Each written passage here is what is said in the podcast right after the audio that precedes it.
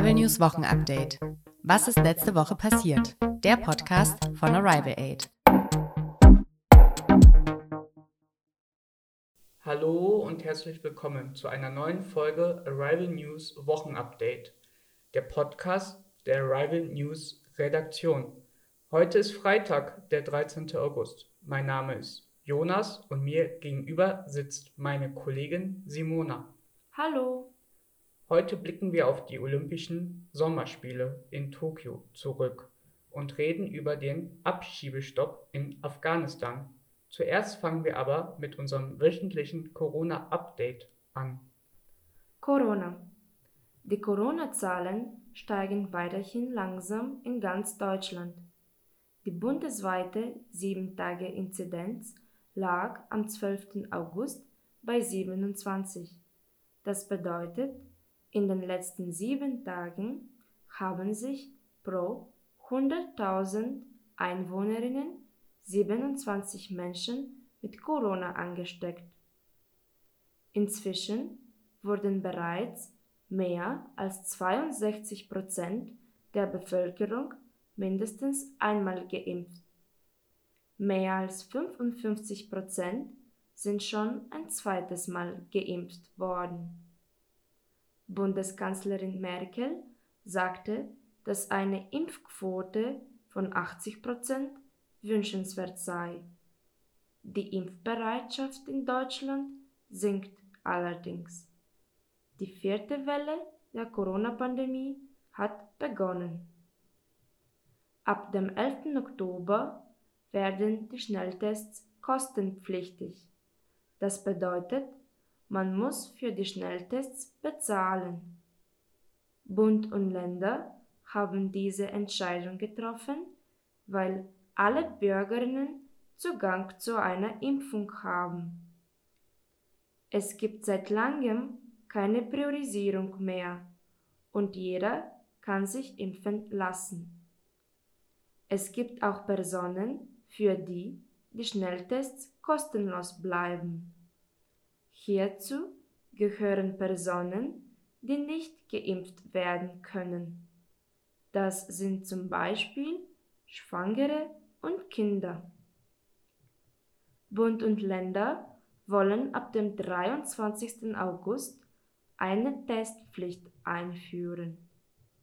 Diese Testpflicht wird gelten, wenn die Inzidenz über 35 liegt. Menschen, die nicht genesen oder nicht vollständig geimpft sind, müssen einen Schnelltest oder einen PCR-Test machen. Nur wenn sie getestet sind, dürfen sie Restaurants, Fitnessstudios, Alten- und Pflegeheime besuchen. Und nun zu anderen Neuigkeiten. Rückblick auf die Olympischen Sommerspiele in Tokio. Die olympische Flamme ist erloschen. Am Sonntag, den 8.8., sind die Olympischen Sommerspiele in Tokio zu Ende gegangen. Es fand die Abschlussveranstaltung statt. Die Flagge von Olympia wurde an Frankreich übergeben. Die nächsten Sommerspiele werden 2024 in Paris stattfinden. An der Abschlussveranstaltung nahmen nur wenige Menschen teil. Es waren keine Zuschauerinnen zugelassen. Viele Sportlerinnen waren bereits abgereist. Die Spiele sollten eigentlich 2020 stattfinden. Sie wurden aufgrund von Corona abgesagt. Alle Wettkämpfe wurden unter strengen Regeln abgehalten. Auch im olympischen Dorf mussten die Athletinnen strenge Regeln beachten. Das olympische Dorf ist der Ort, an dem die Athletinnen während Olympia leben. Japan ist immer noch sehr stark von Corona betroffen. Die Entscheidung, dass Olympia stattfindet, war ein Risiko. In Japan wurde die Entscheidung sehr kritisiert. Neben den Wettkämpfen unter den speziellen Bedingungen bleiben auch die sportlichen Leistungen der Sportlerinnen in Erinnerungen.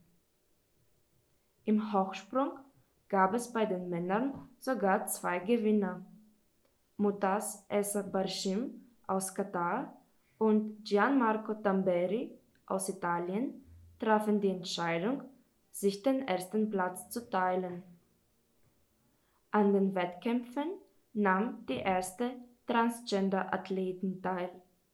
Es handelt sich hierbei um Laurel Hubbard aus Neuseeland. Sie ist Gewichtsheberin und hat ihr Geschlecht gewechselt. In ihrem olympischen Wettkampf wurde sie letzte.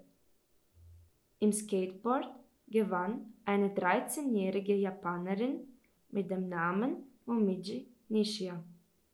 Auch die zweitplatzierte Brasilianerin Raisa Leal ist erst 13 Jahre alt. Nishia ist sehr jung. Sie ist aber nicht die jüngste Siegerin aller Zeiten. Die jüngste Siegerin ist eine Südkoreanerin mit dem Namen Kim Yeon-mi. Sie siegte mit 13 Jahren in den Winterspielen 1994 in Lillehammer in Norwegen. Die amerikanische Athletin Simone Biles traf eine bemerkenswerte Entscheidung. Sie verzichtete auf den Einzelmehrkampf und nahm daran nicht teil. Im Einzelmehrkampf turnen die Sportlerinnen am Boden im Pferdsprung, am Schwebebalken und am Stufenbarren. Sie sagte, dass es ihr psychisch nicht gut geht. Sie wollte ihre mentale Gesundheit schützen. Außerdem gab es im Springreiten der Frauen einen Skandal. Springreiten ist eine der Disziplinen des modernen Fünfkampfs. Beim Springreiten springen Sportlerinnen und Pferd über Hürden. Die Pferde werden zufällig an die Sportlerinnen zugeteilt. Das heißt, Sportlerin und Pferd kennen sich nicht. Beim Springreiten kam es dieses Mal zu unschönen Szenen. Das Pferd von Annika Schleu wollte nicht über die Hürden springen. Die Deutsche verlor ihre Chance zu siegen. Annika Schleu und ihre Trainerin wollten, dass das Pferd brav ist und gehorcht. Die Trainerin hat der Sportlerin gesagt, sie soll das Pferd festhauen. Die Trainerin wurde bestraft. Es entstand eine Diskussion um die Regel und das Wohl von Pferden. Viele denken, dass die Pferde gequält und nicht gut genug behandelt werden. Abschiebungen nach Afghanistan. Bisher wurden Geflüchtete aus Afghanistan abgeschoben. In Deutschland leben 30.000 Afghanen und Afghaninnen, denen eine Abschiebung droht. Die Situation in Afghanistan hat sich aber verändert. Die Soldaten und Soldatinnen verschiedener Staaten sind abgezogen. Auch das deutsche Militär ist nicht mehr in Afghanistan. Die Taliban gefährden seitdem immer mehr die Sicherheit. Die Situation vor Ort wird immer gefährlicher. Deshalb dürfen Geflüchtete nicht mehr nach Afghanistan abgeschoben werden.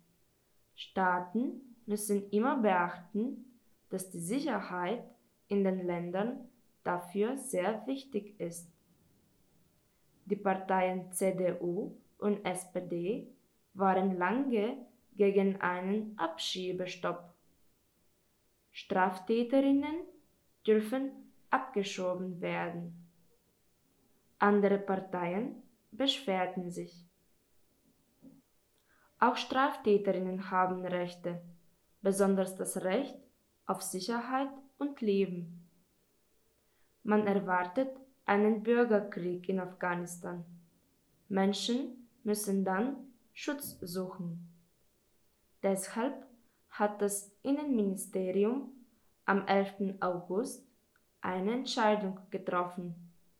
Abschiebungen nach Afghanistan werden gestoppt. Das war's für heute mit dem Wochenupdate in einfacher Sprache. Wir wünschen euch ein schönes Wochenende und freuen uns, wenn ihr uns nächste Woche wieder zuhört. Tschüss. Ciao. Arrival News Wochenupdate. Was ist letzte Woche passiert? Der Podcast von Arrival Aid.